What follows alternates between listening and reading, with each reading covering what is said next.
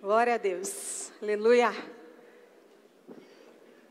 Eu vou começar. Gente, o tema dessa mensagem é bem legal. Face a face com os demônios. Uh, beleza. Calma, não é para você olhar para a pessoa que está do seu lado agora. Eu sei que tem gente que é meio parecidinha às vezes, né? Mas fica tranquilo, porque hoje ele vai ser liberto. Amém? Nome de Jesus. Tem salvação para todo mundo, né? Mas essa, esse tema é uma continuação. Quem estava aqui domingo passado? Amém. Quem não estava precisa assistir a mensagem. Amém? Foi poderosa. É uma continuação. Não é para te deixar com medo. Pelo contrário, é para te ajudar a receber ferramentas para expulsar o medo, por exemplo, da tua vida. Amém? Sabia que o medo é um dos pecados mais tolerados dentro da igreja? Você já parou para pensar como o medo ele aparece na tua vida?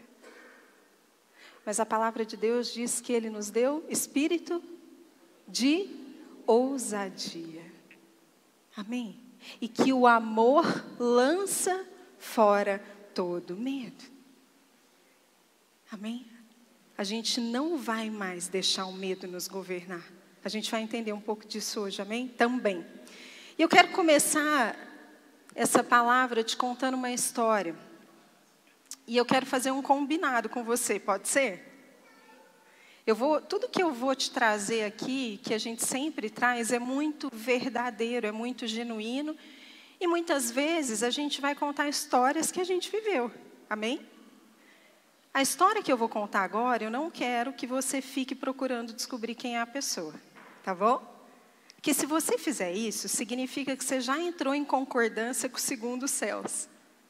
Quem lembra do primeiro, segundo e terceiro céu? Quem não lembra, depois me fala no final, que eu vou te mostrar as pregações que tem. Mas só para você entender, a Bíblia fala de três céus. O primeiro tem a ver com a atmosfera natural, que a gente está aqui, ó, interagindo. O segundo tem a ver com o lugar ou a dimensão aonde ficam principados, potestades, autoridades, hostes da maldade. Essa descrição que Paulo faz é uma descrição de como funciona a hierarquia dentro do reino das trevas. Tudo bem? Também é onde ficam os anjos. E existe o terceiro céu, que é onde está o quê? O trono de Deus. Claro, gente, que são dimensões. Deixa eu te falar, lá não tem um trono de madeira, tá bom? Que Jesus está sentado numa cadeira almofadada, tá bom? É uma dimensão celestial e tem a ver com posição de governo. Ele está acima de todas as outras coisas, tudo bem? Mas não, não se preocupa com a cadeira, não, com a poltrona, tá? Não deixa isso te distrair se de repente você imaginou que tinha.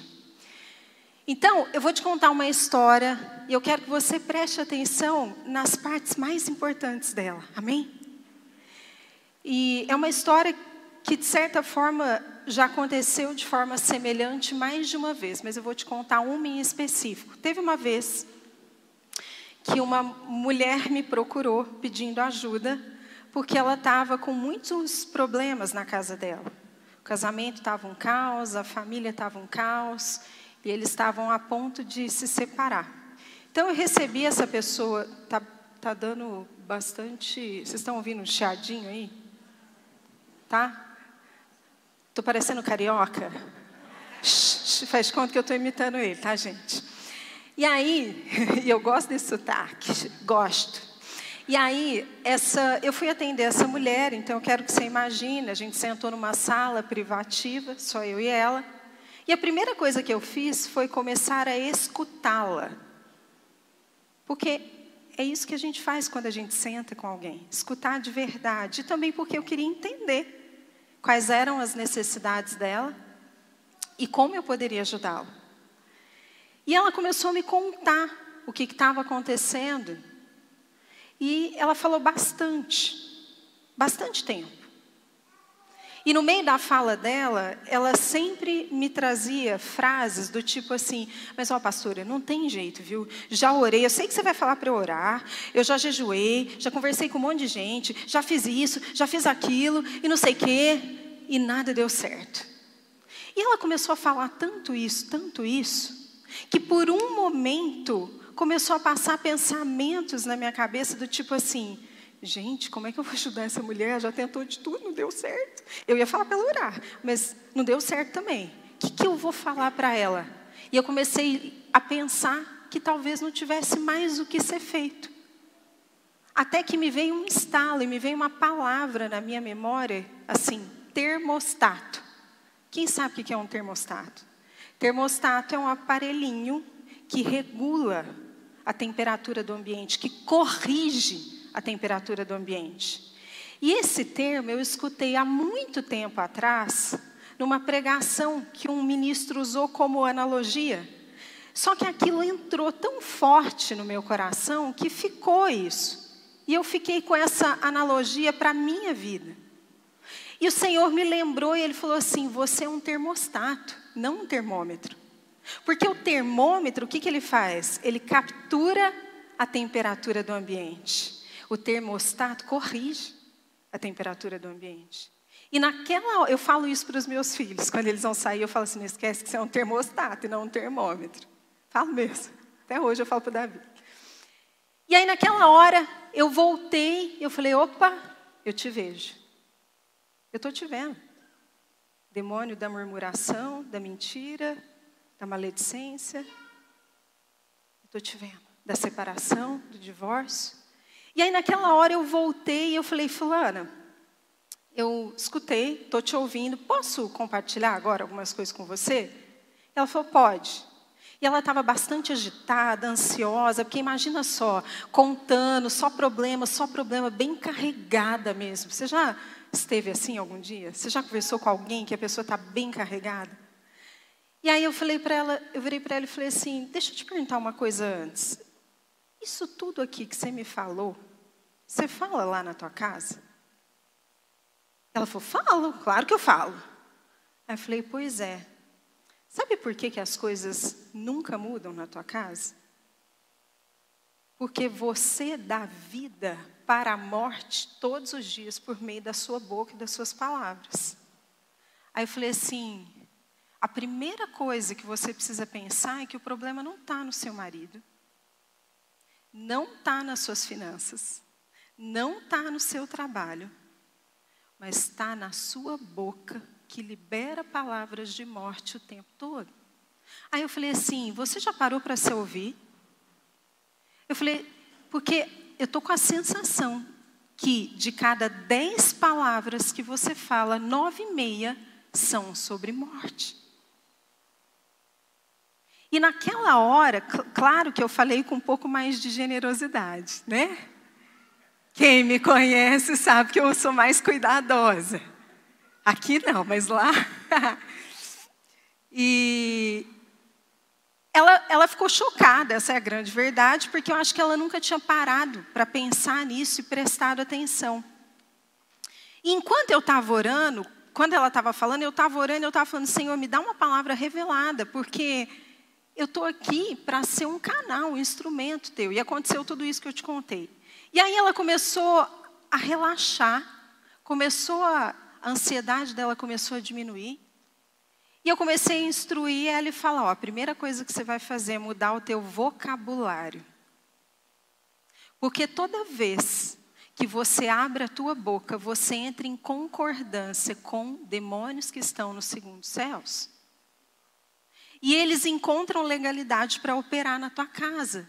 Então, o problema não é o teu marido, não são os teus filhos. O problema é você. Você precisa mudar. Porque a palavra de Deus diz o quê? Abre comigo aí a sua. Você trouxe a sua espada? Vou falar igual a gente fala para as crianças. Porque hoje é dia de guerra espiritual, você vai precisar da espada. Você trouxe a sua aí, não? Sim. aí, ó, tem umas crianças aqui na frente. Provérbios 18, 21 fala o quê? Que a língua tem poder sobre a vida e sobre a morte, e os que gostam de usá-la comerão do seu fruto. É ou não é o que estava acontecendo nessa situação? Claro que não é uma coisa tão simples, é uma situação multifatorial, complexa. Não começou só do fato dela ficar proferindo palavras de morte. Amém? Mas as palavras de morte davam ênfase e reforçavam aquela atmosfera. E hoje eu quero te ajudar a discernir mais o mundo espiritual para que você saiba quando os demônios estão presentes na sua vida e quando eles não estão. Você quer saber isso? Oh, muito obrigada. Esse sotaque do X não está dando certo, né, gente? Som, som. Oh, glória, né? Ainda bem que tem um microfone capaz de melhorar a nossa voz. Oh, beleza. Espera aí, gente. Que eu vou ficar mais confortável aqui, ó.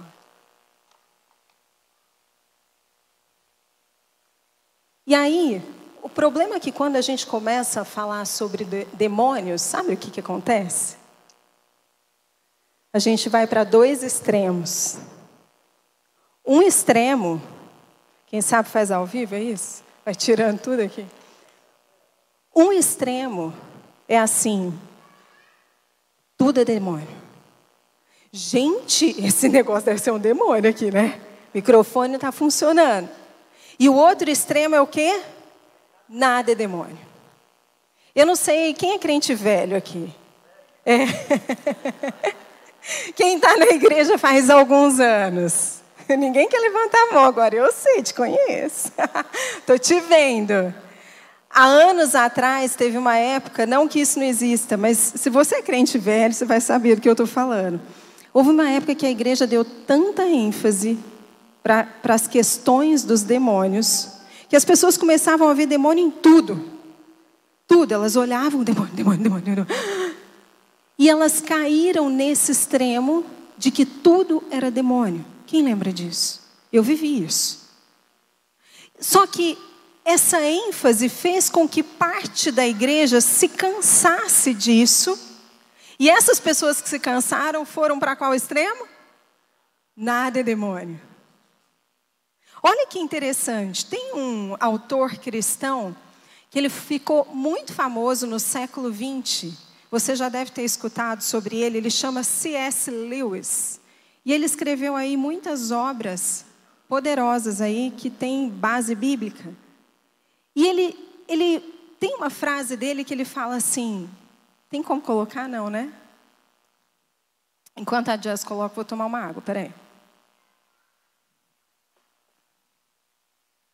A gente vai descobrir que a estratégia de Satanás é sempre te deixar em um dos extremos.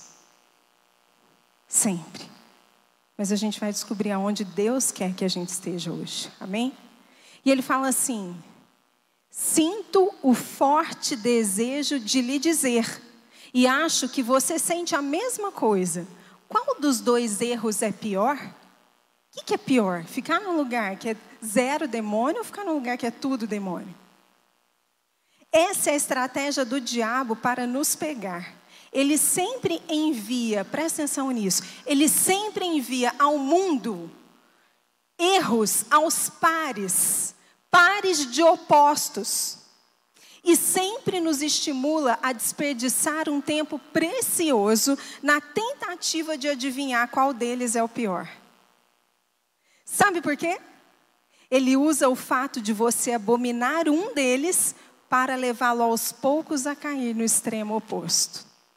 É ou não é o que a gente viu acontecer nas nossas vidas muitas vezes? Ele vai te fazer odiar um e vai te empurrar para o outro, ou vice-versa. Por quê? Porque você vai passar a sua vida distraído, tentando descobrir qual que é o pior e fora da vontade de Deus fora do lugar correto. Ambos te mantêm, sabe aonde? Te mantêm preso e influenciado pela visão dos segundos céus. Sabe o que a gente precisa descobrir e entender? Que a gente tem que lidar com batalha espiritual, com guerra espiritual, com assunto, esse assunto de demônios, sempre equilibrando Efésios 6 e Efésios 1. Abre comigo em Efésios 6, no 10. Nesse momento da vida de Paulo, ele estava na prisão. E provavelmente ele usa, por isso que ele usa essa analogia da armadura, porque ele está vendo os soldados. Porque Paulo, lembra que Paulo já tinha vivido um milagre e ele já tinha escapado da prisão. Então, provavelmente ele era muito vigiado nesse momento para que ele não escapasse de novo. E ele está lá recebendo do Senhor e tendo a visão dos guardas protegendo ele. Então ele começa e ele usa essa analogia para poder descrever questões de batalha espiritual, e ele fala assim: finalmente fortaleçam-se no Senhor e no seu forte poder. Primeira coisa que eu quero chamar a sua atenção: se ele está falando assim, fortaleçam-se, se ele está dando essa instrução, é porque a gente pode se enfraquecer. Amém? Fortaleçam-se no Senhor, vistam toda a armadura de Deus, para poderem ficar firmes contra as ciladas do diabo. Então ele não está negando a existência do diabo, e ele está dizendo que o diabo provoca ciladas. Amém? Pois a nossa luta não é contra pessoas, mas contra poderes e autoridades, contra os dominadores deste mundo de trevas, contra as forças espirituais do mal, nas regiões celestiais. Por isso, vistam toda a armadura de Deus para que possam resistir no dia mal e permaneçam inabaláveis depois de terem feito tudo. Paulo já está nos avisando: vai ter dia mal. Vai ter. Não vai ser tudo cor-de-rosa e flores. Assim, mantenham-se firmes, cingindo-se com o cinto da verdade, vestindo a couraça da justiça e tendo os pés calçados com a prontidão do evangelho da paz. Além disso, usem o escudo da fé, com o qual vocês poderão apagar todas as setas inflamadas do maligno. Usem o capacete da salvação e a espada do Espírito, que é a palavra de Deus. Então, ele, ele traz para a gente uma descrição da armadura de Deus, todo mundo já sabe disso. Usando essa analogia da armadura de um soldado. E olha o que fala em Efésios 1, 17. Lembra? Para a gente não ser pego pelos extremos e conseguirmos permanecer no centro a gente precisa entender Efésios 6 e Efésios 1. E Efésios 1 fala assim, 17: Peço que o Deus de nosso Senhor Jesus Cristo, o glorioso Pai, lhes dê espírito de sabedoria e de revelação no pleno conhecimento dele.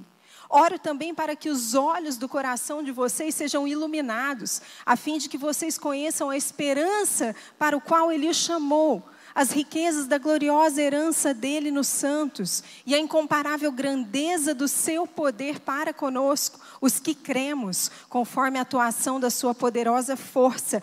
Esse poder ele exerceu em Cristo, ressuscitando-o dos mortos e fazendo-o assentar-se à sua direita nas regiões celestiais, muito acima de todo governo e autoridade, poder e domínio e de todo nome que se possa mencionar, não apenas nesta era, mas também na que há de vir.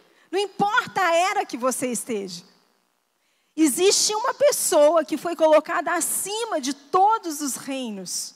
E ele termina assim: Deus colocou todas as coisas debaixo dos seus pés e o designou como cabeça de todas as coisas para a igreja.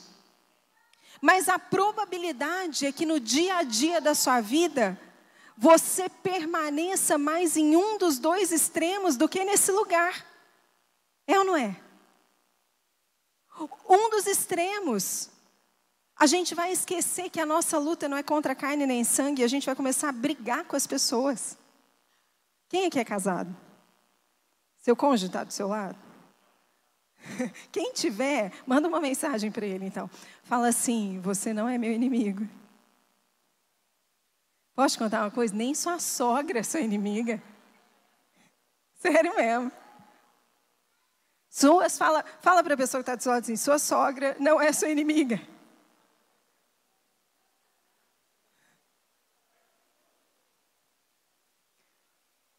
Amém? Então a nossa tendência é ficar do lado de cá. Vamos, vamos fazer um combinado aqui. Faz de conta que o lado de cá é o lado do exagero. Não existe demônio. Essas pessoas que estão aqui, viu, gente? Essas pessoas aqui, elas são aquelas que ficam tentando racionalizar tudo. A partir do momento que você está nesse lugar e que você não acredita mais no reino do Espírito ou no mundo espiritual, o que, que vai acontecer com você? Você vai começar a fazer o quê? De forma prática? O Léo até deu um spoiler aqui na, na palavra da oferta. Vamos ver, vamos ver quem estava prestando atenção. Ah, aquela turma lá está melhor que aqui. Ó. Você vai começar a fazer as coisas pela sua própria sabedoria e a sua força. Então você vai olhar para as suas habilidades, você vai falar assim: eu sei como resolver esse problema, quer ver? Eu sei. E você vai cair nesse extremo. Muitas vezes, quando a gente se torna estudioso demais da Bíblia ou das filosofias, a gente vem para esse extremo. A gente começa a achar que a gente já é tão bom, tão cheio de conhecimento, que a gente mesmo é capaz de resolver todas as coisas e a gente começa a nem acreditar mais que o diabo existe. O diabo é a minha alma. Deve, pode ser também, né? Só que nesse lugar, se a gente bobear um pouquinho mais, a gente também começa a duvidar que Deus é poderoso, porque a gente começa a ficar cético das coisas espirituais. E a gente começa a questionar: onde está Deus? Onde está Deus? Que não vem e faz nada pela minha vida. O outro extremo qual que é? Ih, gente, vocês ficaram chateados? Aqui é o extremo do tudo é demônio. Qual que é o perigo de achar que o tempo inteiro tudo é demônio? Não sai de casa, esse é um, né?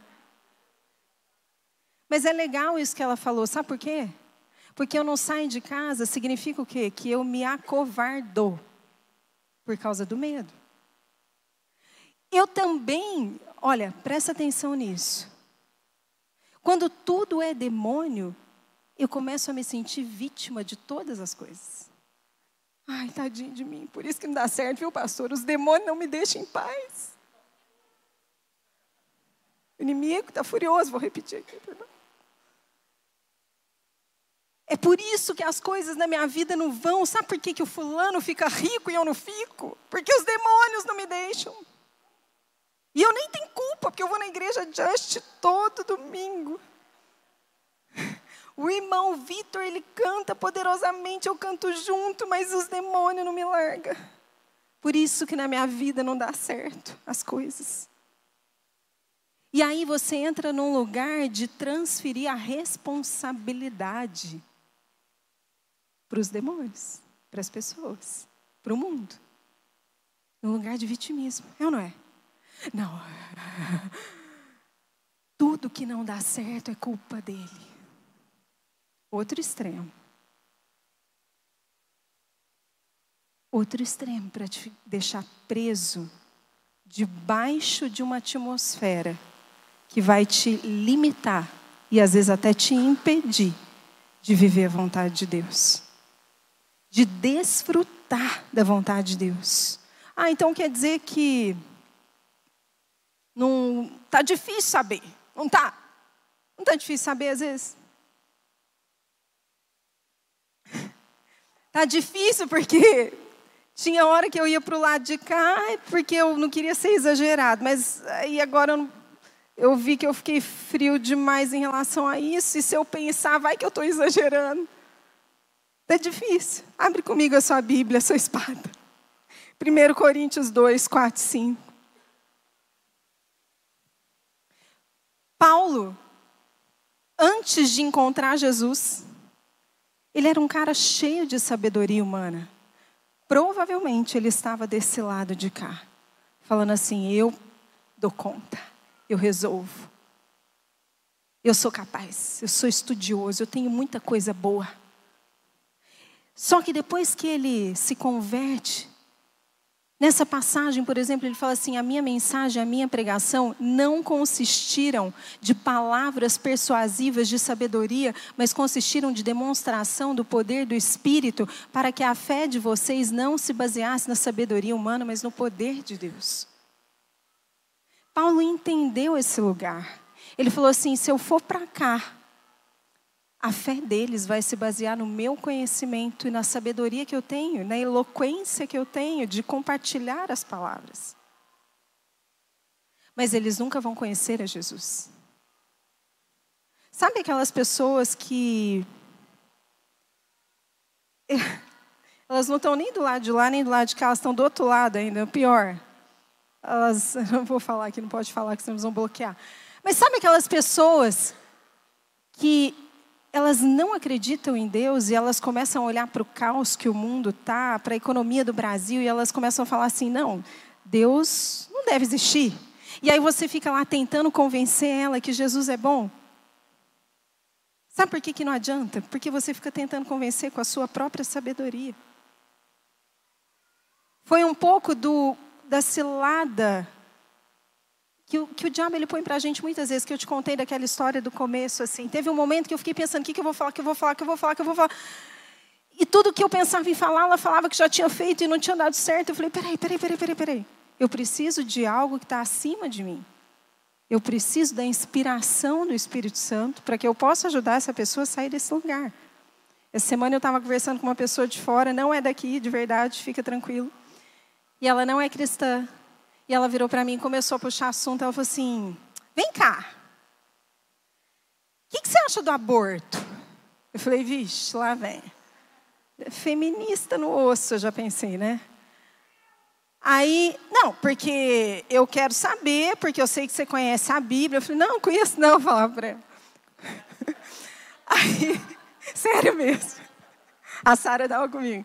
Aí ela falava assim: se uma moça que é estuprada e ela fica grávida, ela deveria ou não abortar?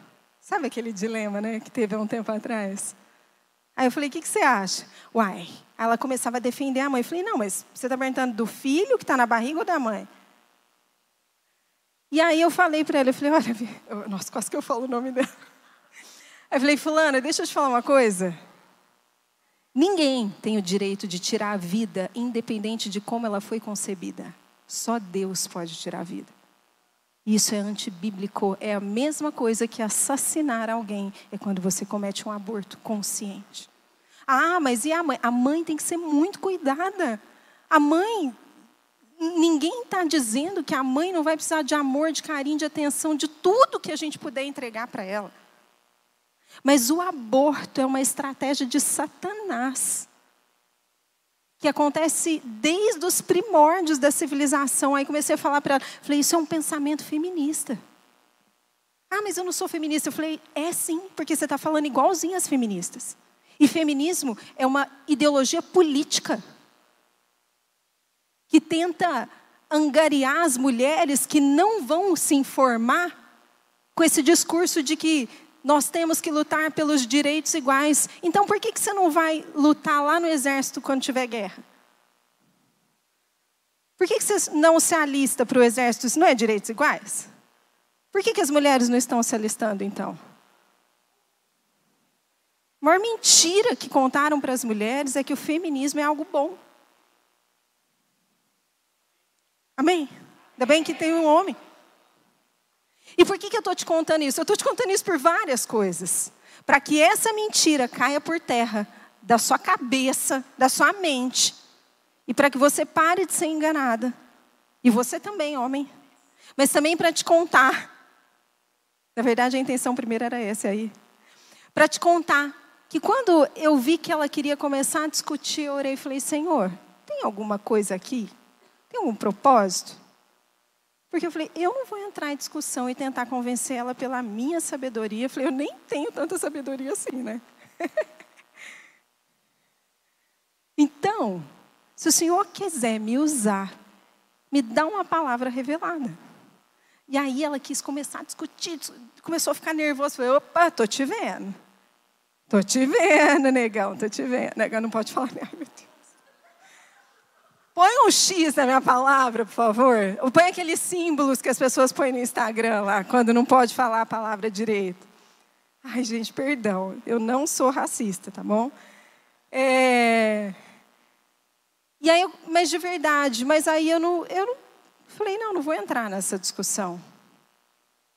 Não vou entrar na discussão porque eu não vou tentar convencê-la de uma coisa que ela não está aberta para ouvir. Aí eu só fiz uma pergunta para encerrar a conversa. Falei assim: você quer mesmo saber o que eu tenho para te dizer? Aí ela começou a discutir. Ah, blá, blá. Eu falei: não, não quer saber. Só que eu sei que eu olhei para aquele demônio e falei assim para ele: Eu te conheço. Eu te conheço e eu estou te vendo. Eu estou te vendo. Mas eu não vou entrar em concordância com você. Não vou entrar. Porque se eu começo a discutir com ela na força do braço, sabe o que eu ia estar fazendo? Entrando em concordância com ele.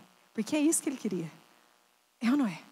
Quantas vezes a gente sai do centro da vontade de Deus. Será que existe o centro? Uma vez eu fiquei pensando, será que existe o centro da vontade de Deus? Mas vamos imaginar que existe. Quantas vezes a gente sai do centro da vontade de Deus, entre Efésios 6 e Efésios 1, e entra em concordância com os demônios? Quando a gente começa a discutir com as pessoas. Gente, é fácil saber que voz você mais ouve. Para com essa coisa. Ai, não sei se eu estou ouvindo Deus ou se eu estou ouvindo. É fácil demais, gente. Demais. Quer saber como? Quais são as palavras e os pensamentos que mais saem da sua boca e passam pela tua cabeça? São palavras. É porque tem gente que fala assim, mas eu sou tão quietinho, eu nem falo nada. Mas eu sei que na sua cabeça passa um monte de pensamento.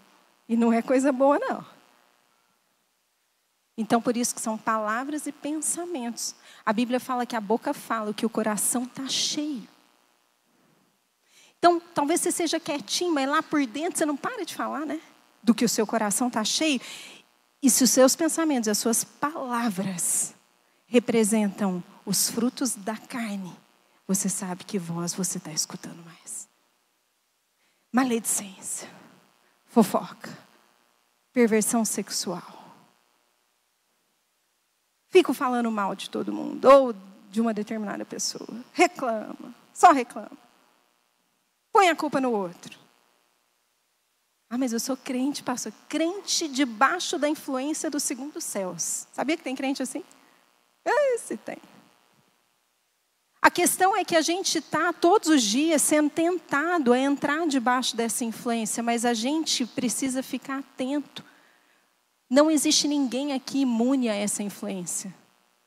O que existe aqui são pessoas que estão atentas, vigiando dia e noite de forma sóbria. E aí, a hora que o verdugo vem, verdugo pode falar, gente? Não é preconceito, não, né? Na hora que o verdugo vem, ops, estou te vendo. Estou te vendo e eu não vou entrar em concordância com você. Cala a boca. Quer ver como eu não vou entrar em concordância? Porque eu não vou responder do jeito que, você, que a outra pessoa está respondendo para mim.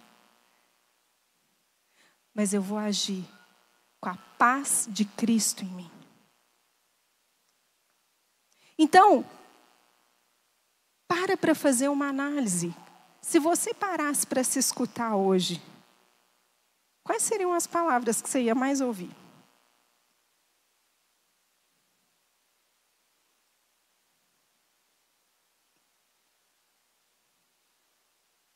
Você não deve ter feito esse exercício ainda, né? Quais são as palavras que você iria mais ouvir se você parasse para se escutar? De vida ou de morte? Tudo que existe no mundo natural, queridos, já aconteceu no reino do Espírito. Tudo. Tudo que você está vivendo hoje já foi proferido antes do dia de hoje. Tudo que é bom, tudo que é ruim. O governo que a gente está hoje no Brasil já foi proferido antes lá no mundo espiritual. Não por Deus. Entende o que eu estou falando? Tudo que você libera cria existência em algum momento da sua vida. Porque quando Deus foi criar as coisas, Ele abriu a boca e falou: haja luz. E houve luz. Foi ou não foi assim? E ele falou que a gente saiu dele. O poder da morte e da vida estão na nossa língua.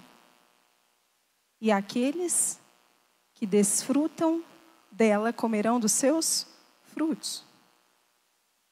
Então, para a gente discernir como os demônios, porque os demônios, a Bíblia diz que eles são como leões ferozes e que eles andam ao nosso derredor procurando a quem eles possam tragar. Essa é a função deles, é o papel deles, é o que eles fazem o dia inteiro. Eles ficam procurando quem eles podem tragar. E sabe quando ele desvia de você? Quando ele passa perto, te lança uma isca e você não morde. Aí ele fala: não vou nem tentar com a Carol, porque eu já lancei, ela não pega de jeito nenhum. E sabe, por, sabe como que ele faz isso? Lançando setas no seu, na sua mente, na sua cabeça, ou usando as pessoas para falar coisas para você. A Bíblia nada mais é do que uma coleção dos pensamentos de Deus. Então, quando você tem que pegar um pensamento diferente, o que, você tem que fazer? Pegar a Bíblia e ler. Se você quer ter os pensamentos de Cristo em você, não adianta você necessariamente ficar só orando, Senhor, eu levo cativo os meus pensamentos à obediência de Cristo. Aí o Espírito Santo vai virar para você e vai falar assim: querido, me lembra um pensamento de Deus aí sem ser esse que você citou. Precisa ler a palavra. Amém? Fala assim para a pessoa que está do seu lado: nenhum nem outro. Nenhum dos extremos. Fala para ela assim: se você ficar em um dos extremos, você vai capturar a frequência dos segundos céus.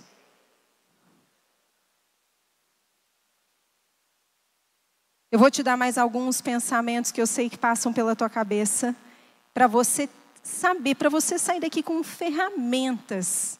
Igual Paulo falou, com a armadura, sabendo usar a espada, sabendo usar o escudo, sabendo usar o capacete, o cinturão. Você precisa saber usar. Então, eu vou te dar alguns pensamentos para você se lembrar. Quando ele, quando ele passar pela tua cabeça, você vai assim: estou te vendo. Estou te vendo, face a face. Ó, ó, ó, ó. Faz isso para ele. Você é uma pessoa que está sempre preocupado com o que vai acontecer? Vixe, será que vai faltar dinheiro? E agora? Vou falar bem rápido para ver se o algoritmo não pega. O Lula Molusco. O que, que vai acontecer? É o Bob Esponja, gente. Vocês assistem aquele desenho? Bob Esponja falando, meu Deus. O que, que, que vai acontecer? Vita aí, Vita. O que, que vai acontecer? Mas você é uma pessoa que anda mais preocupada do que em paz? Se você anda mais preocupado do que em paz, você já capturou um pensamento que não é de Deus. Isso significa que você está ouvindo voz mesmo, vozes, mas não é a de Deus. Porque a Bíblia diz que o reino de Deus é o quê? Justiça, paz e alegria. Se você é uma pessoa que está sempre triste, provavelmente você anda debaixo da influência dos segundos céus. E os demônios, o demônio da tristeza, ele está ao seu redor. Chega um momento, quando a gente vai deixando essas coisas entrarem, que eles nem, eles nem precisam trabalhar, gente. Eles devem gostar dessas pessoas. Eu já fiquei imaginando ele sentado lá na cadeira, tomando um sol, um suquinho, falando, ah lá, meu servo. Não preciso fazer mais nada, ele mesmo faz por mim. É ou não é? E ele é crente ainda, vai na igreja domingo. Mas durante a semana ele trabalha para mim. Chega segunda-feira, ele desliga, sabe? Não sei o que acontece. Ele sai do terceiro céu e entra no segundo. Eu nem preciso trabalhar, ganho salário sem fazer nada. Você tem medo de ficar sem dinheiro? Se você tem medo de ficar sem dinheiro, posso falar qual é o demônio que opera na sua vida? Mamão. Ei, gente, eu não estou brincando, na verdade.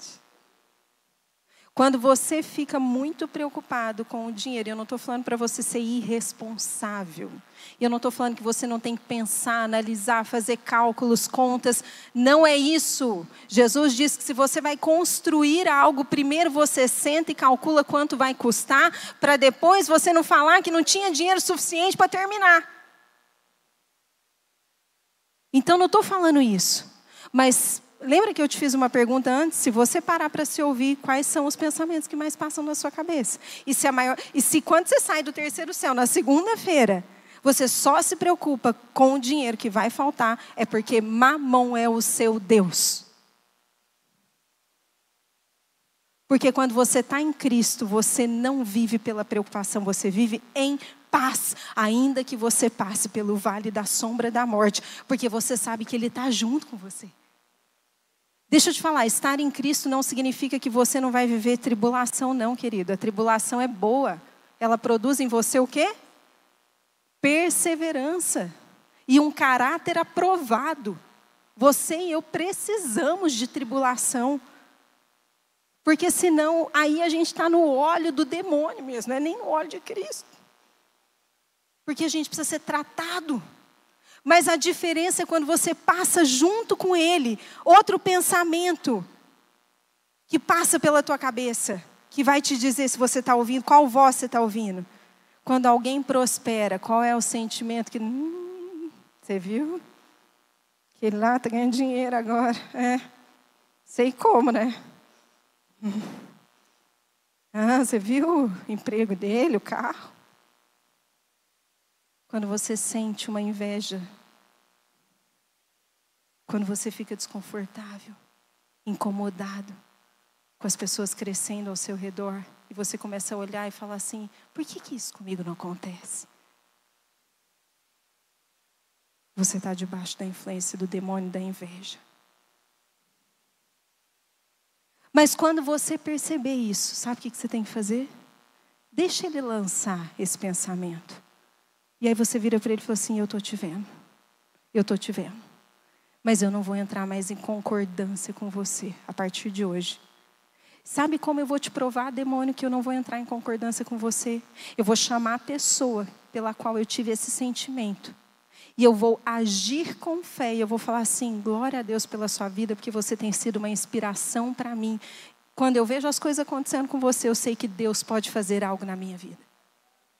É assim que a gente derrota o inimigo, agindo conforme você agiria se você estivesse debaixo da influência do terceiro céus. Amém? E o último pensamento que eu vou deixar para você, tem um monte, é se você fica sempre procurando erros e falhas na vida das pessoas. Ah, você viu? Você viu fulano lá? Não, porque tem gente que fica esperando para a gente dar uma escorregadinha, uma falhadinha. Ela dá uma disfarçadinha, né? Ai, coitado. Mas está adorando o que aconteceu. Sabe por quê? Sabe por que a gente faz isso? Isso acontece quando a gente se compara com as pessoas. Quando a gente tem orfandade no coração. Quando nós não entendemos o que é ser filho de Deus. E a gente, no fundo, a gente até disfarça, mas a gente se alegra quando o outro não foi tão bem assim. Esse Vitor não cantou tão bem assim hoje, gente. Hum. Essa pastora aí, não sei não. Hoje nem foi tão boa a pregação dela. Achei, e no fundo vem aquela sensação de: você está gostando, sabe? Seja honesta. Fala a verdade que você nunca sentiu isso. Sabe qual é a estratégia de Satanás? De fazer acreditar que todos os seus pensamentos são seus. Ah. Vai passar tudo isso pela sua cabeça e ele vai te falar assim: Isso é seu. Você que produziu.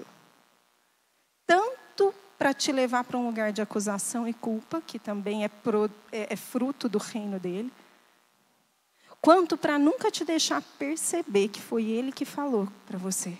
E você entrou em concordância quando você deu vazão a esse pensamento, seja pela tua boca ou seja por ele ficar remoendo e fa falando. Sabe quando fica, você fica lembrando, pensando aquilo várias vezes, e toda vez você pensa isso de alguém?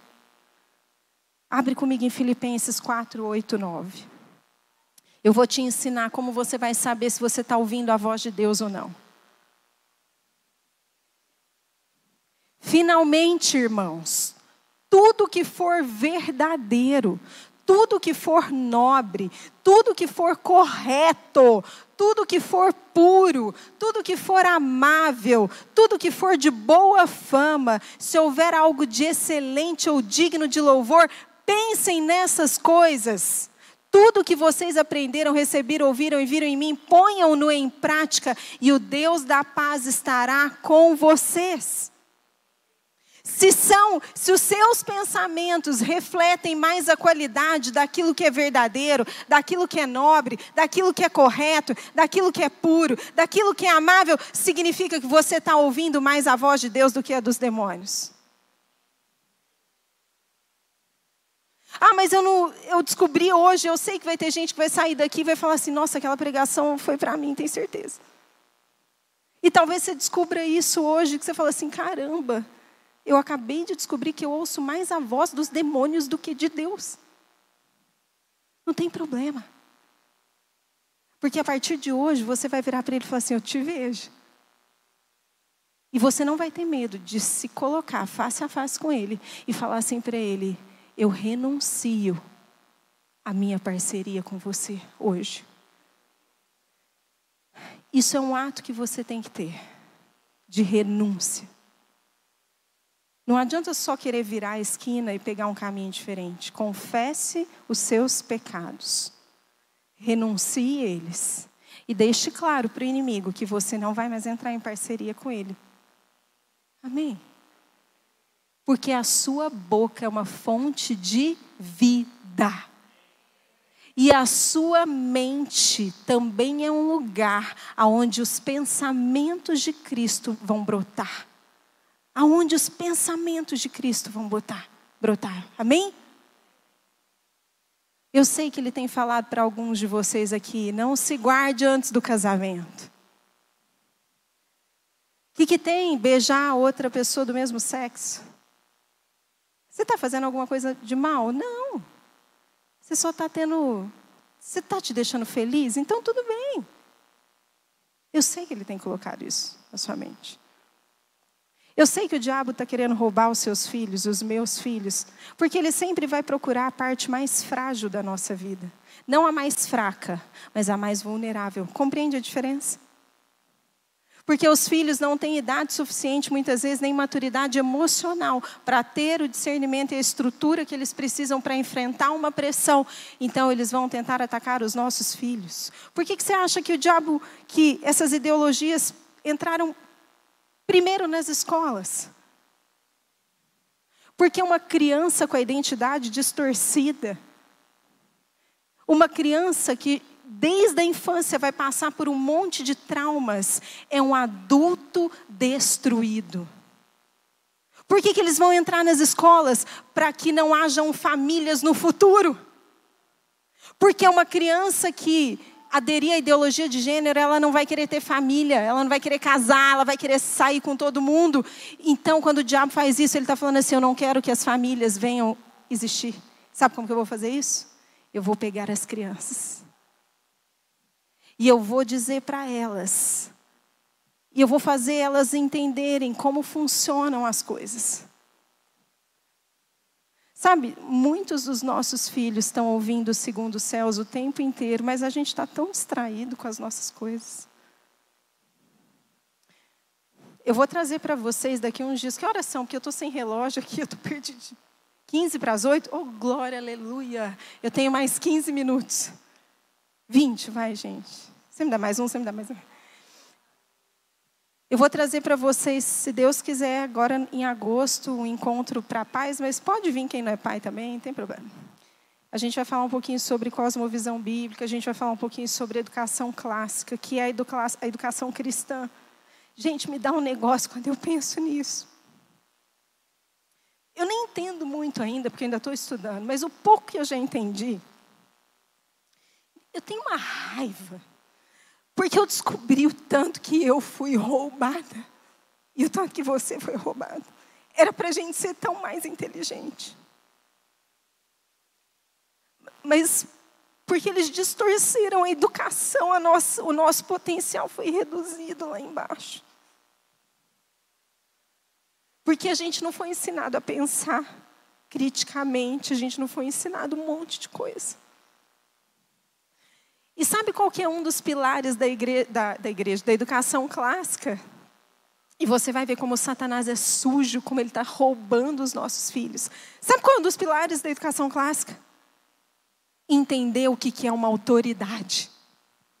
Sabe por que, que é um dos pilares? Porque é impossível eu me sentar aos pés de alguém para aprender se eu não ver essa pessoa como autoridade na minha vida. Porque se eu não entender que ela tem algo a me ensinar, que ela é um mestre, que ela tem algo a me passar, se eu não a ver como autoridade, eu não vou querer ouvi-la. Porque eu vou achar que a gente é igual e que eu já não tenho mais o que aprender. Ou que eu já sei. Faz sentido para você? E nas escolas, essa agenda ela está roubando das crianças o entendimento dos adolescentes das, do que, que é uma autoridade na nossa vida. Por isso que não há mais respeito com os professores, eles são tratados de igual para igual. Para que eles não tenham autoridade na voz deles. Tudo bem, tem um monte de professor que é super adepto a essa agenda e eles mesmos estão desconstruindo isso. Eu estou falando dos professores que não são. Isso é um princípio bíblico, gente. Respeito às pessoas mais velhas ou que têm algo para nos entregar que a gente não tem. É uma coisa básica ou não é? É muito básico. Mas a coisa está ficando tão relativizada que a gente está tendo que ensinar o básico, porque agora é tudo relativo. Tudo relativo. Você escolhe o que é certo e o que é errado. O que você gosta, o que você não gosta. Aí a gente vai ter que ensinar o básico. Porque os nossos filhos, eles estão achando que não existe mais isso, que cada um escolhe o que é bom, o que é mal, o que é bonito, o que é feio, não existe feiura. É só você dar uma olhada, Só você dar uma olhadinha para algum lado aí. Mas é isso que estão falando. Não existe feiura, por exemplo. Porque tudo é. Você escolhe se é bonito. É mentira. A beleza é uma verdade absoluta. Quem veio no Royal Women nesses últimos tempos aprendeu sobre isso, amém? Sábado, inclusive, a gente falou mais sobre isso.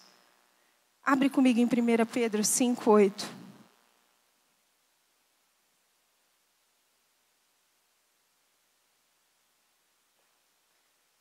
Eu, com os meus 32 anos, estou tendo que estudar tudo de novo.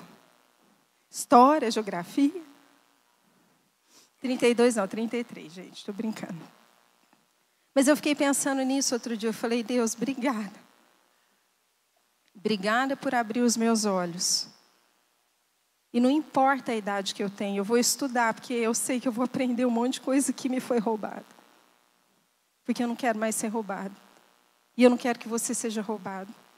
Eu não quero que você fique perdendo tempo ouvindo a voz do inimigo que te atrasa, te atrapalha, que te mantém limitado nos segundos céus. Quando Jesus veio e rasgou o véu para te dar acesso e falou assim: Você está assentado nos lugares celestiais comigo. Mas para você viver essa realidade, você precisa primeiro identificar os inimigos que estão falando na sua cabeça. Não tem como a gente combater um inimigo que a gente não conhece. Faz sentido? A gente precisa conhecer. E olha o que a palavra diz em 1 Pedro 5,8: sejam sóbrios. O que é uma pessoa sóbria? O que é uma pessoa bêbada? É uma pessoa que perdeu os sentidos, ela não tem controle sobre si, sobre o que fala, sobre o que pensa. E uma pessoa sóbria, ela tem consciência, ela tem controle. Ela sabe o que está acontecendo com ela. Ela está atenta as faculdades dela, as capacidades dela de atenção estão presentes. Faz sentido? Sejam sóbrios e vigiem. O diabo, o inimigo de vocês, anda ao redor como um leão, rugindo e procurando a quem possa devorar. Quem possa devorar. Ele está aí, gente, ele não tem misericórdia. Não pensa que o demônio vai olhar para você e falar assim: esse aí, coitadinho, perdeu o emprego, vou deixar ele de lado. O outro, a mulher deixou, esse aí está acima do peso, não vou mexer com ele, não. Ele não tem, ele não tem essa misericórdia. Eu vou, a gente vai caminhar aqui para o final. Eu quero que você abra comigo em Atos 20, 28. Porque lembra que eu te falei que ele vai procurar as vulnerabilidades da sua vida, da sua casa. Existem momentos que parece que a gente entrou numa temporada que está tudo escuro, né? Quem já passou por isso? Todos nós, com certeza. Sabe aqueles momentos em que você fala, gente, não estou vendo luz no fim do túnel. Cadê Deus? São nesses momentos que você precisa vigiar mais, porque é onde você está mais vulnerável. As suas madrugadas, o diabo vai rugir como um leão. Porque ele sabe que a probabilidade de você ser tragado é muito maior. Por isso que você está aqui hoje. Porque você não vai ser tragado por ele. Não importa a madrugada que você esteja passando. Eu quero que você fale aí agora mesmo. Fala assim: Eu estou te vendo. E mesmo que eu esteja numa madrugada, você não vai me tragar porque agora eu te vejo. Olha o que Paulo fala em Atos 20, 20, 28. Fala assim: ele, deixa eu contextualizar aqui para você. Ele está saindo numa viagem missionária e ele chama a igreja. E ele fala: Eu vou instruir vocês para que vocês saibam o que pode acontecer. Cuidem de vocês mesmos e de todo o rebanho sobre o qual o Espírito Santo os colocou como bispos para pastorearem a igreja de Deus que ele comprou com seu próprio sangue. Sei que, depois da minha partida, lobos ferozes penetrarão no meio de vocês e não pouparão o rebanho. É claro que Paulo não está falando de lobo, lobo, um animal de verdade. Ele está fazendo uma analogia. Inclusive, a analogia que Jesus usava das ovelhas. Quem é o rebanho, gente? Eu e você. Ele está falando assim: cuidado, porque eu estou aqui cuidando de vocês, mas a hora que eu sair, se vocês não vigiarem, os lobos ferozes vão vir e vão penetrar no meio de vocês. Eles vão entrar e vão querer destruir todos vocês. Cuidado, porque ao sair do culto no domingo à noite, os lobos ferozes estão lá fora te esperando. Por isso, Ó, vamos ler um antes. E dentre vocês mesmos se levantarão homens que torcerão a verdade, a fim de atrair os discípulos. Quem é que eles querem atrair? Discípulos. Está vendo que está todo mundo sujeito a ser influenciado pelos demônios? Por isso, vigiem, lembrem-se que durante três anos jamais cessei de advertir a cada um de vocês disso noite e dia com lágrimas. Paulo está falando assim: a minha parte eu fiz, eu avisei vocês. Eu ensinei vocês como discernir a voz de Deus, como discernir a voz dos demônios. Eu ensinei vocês ferramentas, como não entrar em parceria com os segundos céus. Todos os dias, eu fiz isso com lágrimas, dia e noite. Não se esqueçam. Vocês já viram? Quem já assistiu no National Geographic aqueles documentários, ou no Netflix, sei lá, que mostra tigres correndo a, atrás de zebras, que são as caças deles. Quem já viu? Eu quero que você imagine um bando de zebras, e aí elas percebem um tigre vindo para comer elas, para matar elas. O que, que acontece? Elas começam a sair correndo, não é? Sai correndo, sai correndo. Geralmente, qual é a zebra que o tigre pega? A que ficou sozinha. Fala para a pessoa que está do seu lado. Toda vez que você fica longe do rebanho, você se torna uma presa fácil.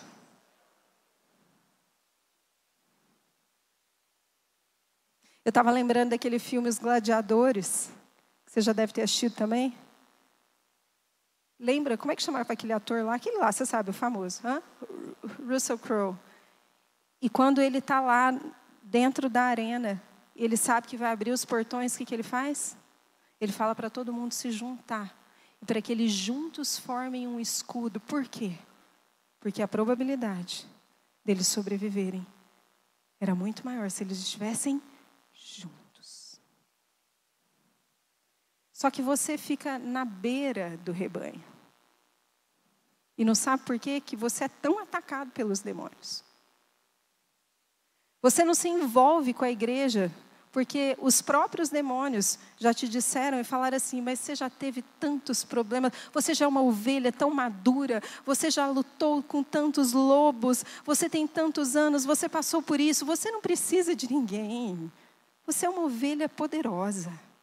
Você é uma ovelha tão poderosa que você pode viver sozinha, longe do rebanho. Vai. Essa voz mansa e suave é de um demônio falando na sua cabeça. Porque foi Jesus que usou essa mesma analogia. Ele falou assim: quando uma ovelha se perde do rebanho, você tem que deixar as 99. Fala, segura aí, galera, segura aí que eu vou buscar aquela lá. Por quê? Porque ele sabia que uma ovelha perdida fora do rebanho é presa fácil para os lobos. Toda vez que você fica fora ou que você anda só ao redor do rebanho, você é presa fácil para os demônios. É ou não é? Por isso que hoje, se eu fosse você, eu não sairia daqui sem se envolver com a igreja de verdade. Sem fazer parte de um connect. Sabe por que, que Deus te colocou aqui? Sabe? Porque Ele queria te dar uma família. É uma família. O problema é que você está querendo uma família que só passa a mão na sua cabeça. Sabe o que vai acontecer com um filho que o pai e a mãe só passam a mão na cabeça? Ele vai ser um fracassado. Vai ser bebezão pro resto da vida, não vai saber lidar com os problemas, não vai saber um monte de coisa. Mas nós somos uma família que vai te ajudar a crescer. Isso significa que pode ser. Você tem que apanhar na bunda de vez em quando. Mas Deus te colocou aqui porque Ele te deu uma família. E não é qualquer família, é uma família que está disposta a te ver tão forte, tão forte, que quando os demônios chegarem, essa família vai te colocar na frente do batalhão e vai falar: pode ir, meu filho, vai lá. Vai lá, que esse aí grandão é com você mesmo. Você vai decepar a cabeça dele. Uma família que vai te preparar como um guerreiro, como Davi como um adorador, como alguém capaz de ouvir a voz de Deus. Amém? Fala para a pessoa do seu lado. A gente faz isso mesmo, gente, para te deixar bem desconfortável, chateada. Ai, que saco, vou ter que, vai ter que falar. Fala para a pessoa do seu lado, fala assim: vem para o meio do rebanho. Para de ficar na margem. Quando você fica na margem, você se isenta da vida da igreja. E é a vida da igreja que te santifica.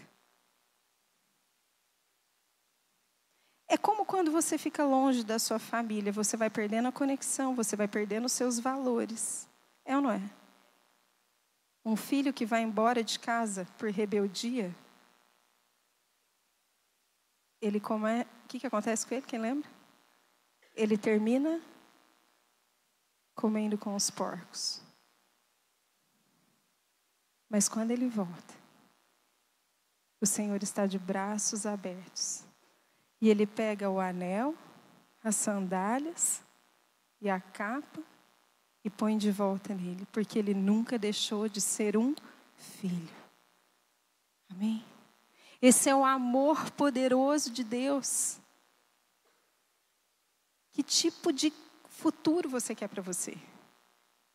Que tipo de futuro você quer para você? Que tipo de casa você quer viver? Como você quer que os seus filhos sejam no futuro?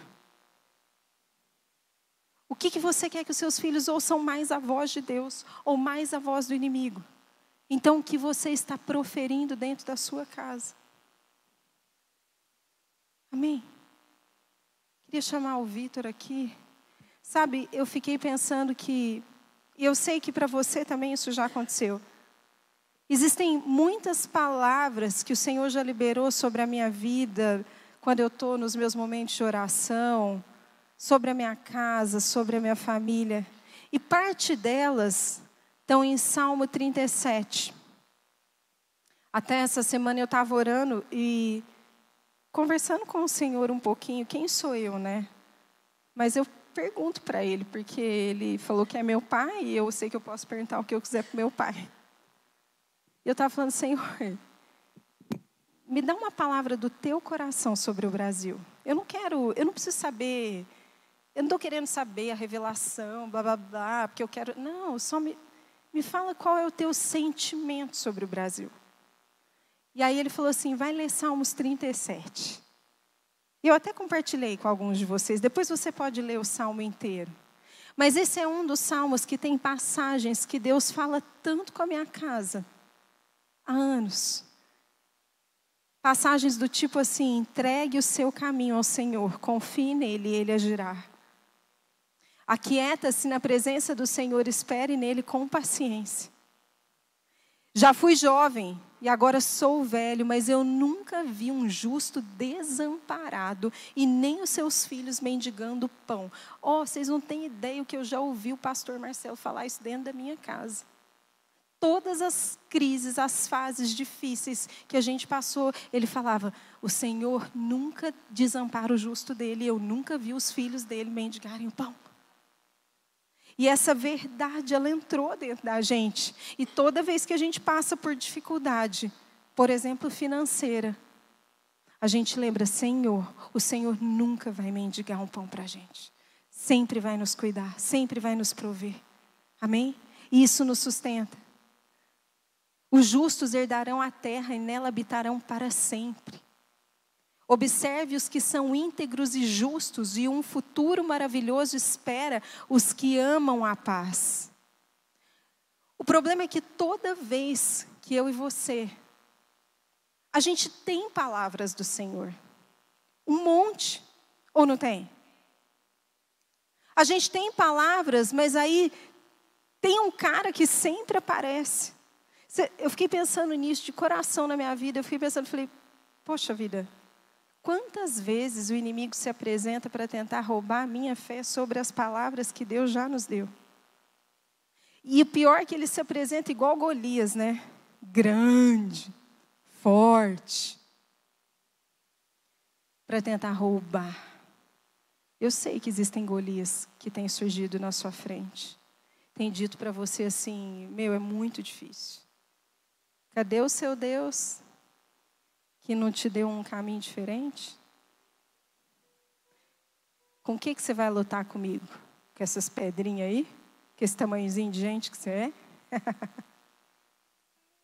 e ele começa a rir na nossa cara. Eu não é. Sabe por que, que ele ri? Quando ele ri na sua cara, ele está medindo o que, que você vai fazer. Ele está medindo se você vai entrar em concordância com ele ou não. Ele está medindo porque ele só precisa de um movimento nosso para entrar em concordância com o que ele está falando, para ele ganhar autoridade e legalidade sobre nós. Mas a partir de agora, toda vez que ele se colocar diante de você, você vai falar assim para ele: Eu te vejo. Eu te vejo, te vejo nitidamente. E sabe o que você vai falar para ele? Você vai falar para ele assim: deixa eu te falar. Eu já matei um urso e um leão. Você acha que eu não vou dar conta de um gigante? Vou te mostrar. Vou te mostrar com quem que você está falando. Amém? Eu quero te convidar, a gente vai fazer uma oração juntos. Uma declaração sobre as nossas vidas. Fica de pé, por favor. Você está saindo daqui com entendimento maior sobre o mundo espiritual? Amém? Lembra de analisar a qualidade dos seus pensamentos e a qualidade das suas palavras, porque é isso que vai revelar para quem você tem dado mais ouvido. E aí, quando você identificar isso, você vai virar e vai falar assim: Epa, eu estou te vendo. E você vai olhar face a face para ele e vai falar assim: Eu não entro mais em parceria com você. Os demônios estão em todos os lugares. Você já deve ter entrado num restaurante E aí você percebe que você está sendo mal atendido, a pessoa te despreza, ela traz o seu pedido mal feito. Se você está atento, você muda o canal do lugar. E você fala assim: Senhor, eu estou vendo ele. Eu estou vendo ele. Mas eu não vou entrar debaixo. Porque muitas vezes, estou te dando esse exemplo, que eu senti agora, quando a gente é mal atendido ou maltratado por alguém, o que a gente faz é entrar em concordância e começar a agir da mesma forma. Não faça isso. Abençoe o lugar, abençoe a pessoa. Fala assim, quando você ouvir alguém começar a falar mal de outro alguém, fala assim: essa não é a minha cultura, não é a cultura da minha igreja, eu não quero ouvir isso. Amém, Just? Amém?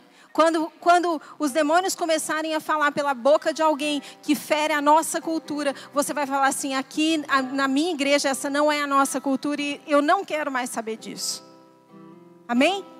E nós vamos destronar Satanás do nosso meio, das nossas vidas, e mostrar para ele que a nossa boca profere palavras de vida, que nós somos representantes do nosso Senhor e Salvador, que é Jesus Cristo.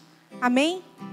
Nós vamos orar agora os Salmos 91 sobre as nossas vidas e vamos encerrar felizes, sabendo que eles não poderão mais nos enganar, porque agora a gente aprendeu a mudar a atmosfera, a influência que está sobre as nossas vidas, tentando nos fazer cair em cilada, amém?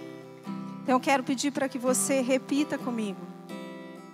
Eu sou daqueles que habita no abrigo do Altíssimo. E eu posso descansar à sombra do Todo-Poderoso. Eu posso dizer: Tu és o meu refúgio e a minha fortaleza. Tu és o Deus em quem eu confio. O Senhor me livra do laço do caçador e do veneno mortal. Ele me cobre com as suas penas. E é debaixo das suas asas que eu encontro refúgio. A sua fidelidade é o meu escudo protetor eu não temerei mais o pavor da noite, nem a flecha que voa de dia, a peste que se move sorrateira nas trevas, nem a praga que devasta ao meio-dia. Fala com força. Mil podem cair ao meu lado dez mil à minha direita, mas eu não serei atingido, porque eu tenho feito do Altíssimo meu abrigo,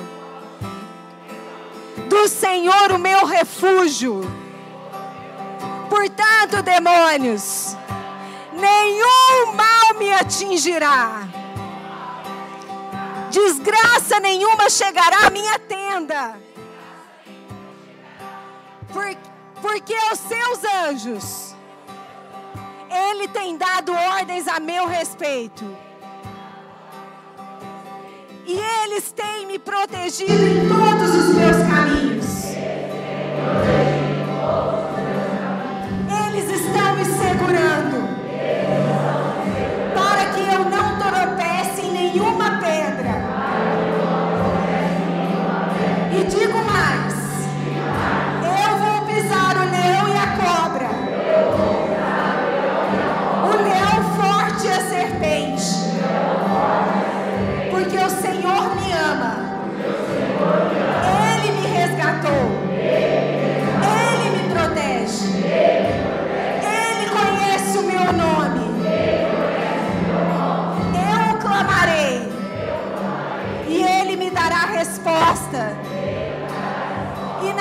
adversidade, Ele estará comigo. Eu estarei coberto. E eu terei vida longa. Porque o Senhor me mostrou a sua salvação.